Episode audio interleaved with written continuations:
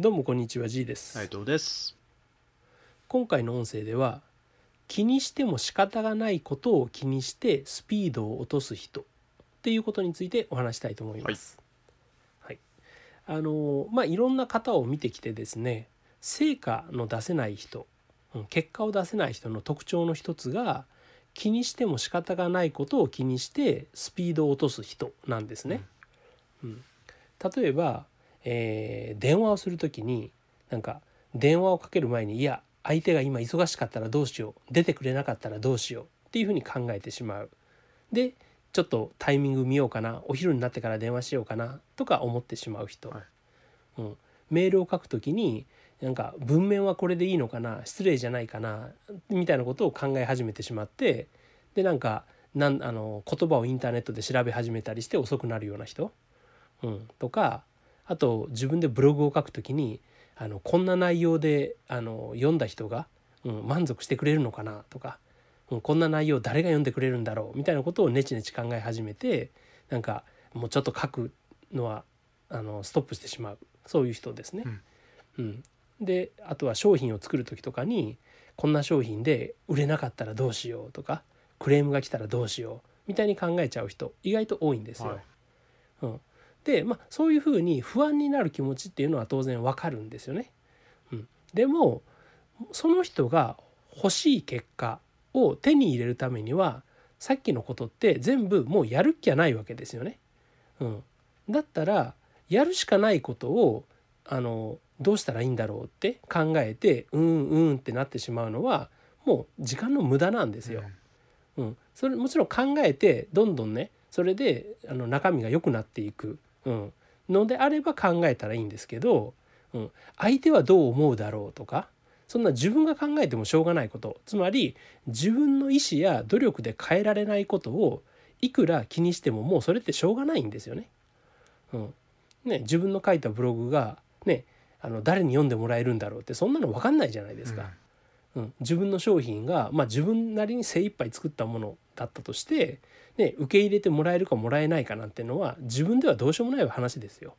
うん、でもそういうことを気にしてえこれじゃダメかもしれないとかきっとクレームがつくに違いないとか全部自分の思い込みや妄想で、うん、そういうのを怖がってスピードを緩める人ってすごく多いんですね。はいうん、でもそういうふうに自分の意思や努力で変えられないことを気にしててもしょうがないよっていう話なんです。うん、でこれはそういった実際のあの行動ビジネスとかに対する行動でもそうなんですけど人間関係とかでもやっぱり同じようなことがあって、うん、自分のあのなんだろうなあ自分のじゃない、えー相手に言っても仕方がないことを言う人っているんですよ。はいうん、でもそういう人ってやっぱり間違いなく人に嫌われるんですね。うん、例えば、えーもっと早く教えてくれたらよかったのに」とか、うん「いや自分は本当はやりたくないんですけどまあ指示されたからやりますよ」とか、うん、そういうこと言うんですよね。うんでこういうのってまああの喧嘩の時とか相手との言い争いの時とか説教の時とか、まあ、人に指示された時とかにこれを言っちゃうともう一発で回復不能なぐらい嫌われるんですよ。うん、だってその自分はしたく実はしたくなかったんだけどとか、うん、自分はあの時こういうふうに思ってたんだけどみたいな、うん、そういうふうなことがたとえあったとしても、うん、不満があったとしても一度はそれを受け入れたのは自分なんですよね。うん、だからそれはやっぱりそれは自自分の自己責任なんですよ自分の責任なんですよ。うん、それを後になっていややっぱりあの時はねどうのこうのとかあの時はいいって流れで言ったけど実は自分は不満だったんだとかそういう言ってもしょうがないことを言い出す人間って、うんね、責任転嫁してるだけなんですよ。うん、だからやっぱりそういう人は嫌われる。うん、どうせ、えー過去は変えられない。どうせ自分がやることは決定している、うん、のであれば不満や泣き言、うん、やいい格好するのはやめて、うん、もうやればいいと、うん、言えばいい。無駄なことは言わない。そしていかに今後を良くしていくか、うん、今後の自分の行動を良くしていくかっていうのを考えて動いた方がいいんですよね。うん、でもそれってやっぱ意外とできない人多いんですよ。うん普通に例えばねえー会社においても上司に指示されたらそれがよっぽどむちゃくちゃでない限りはやることはもう決定してるじゃないですか。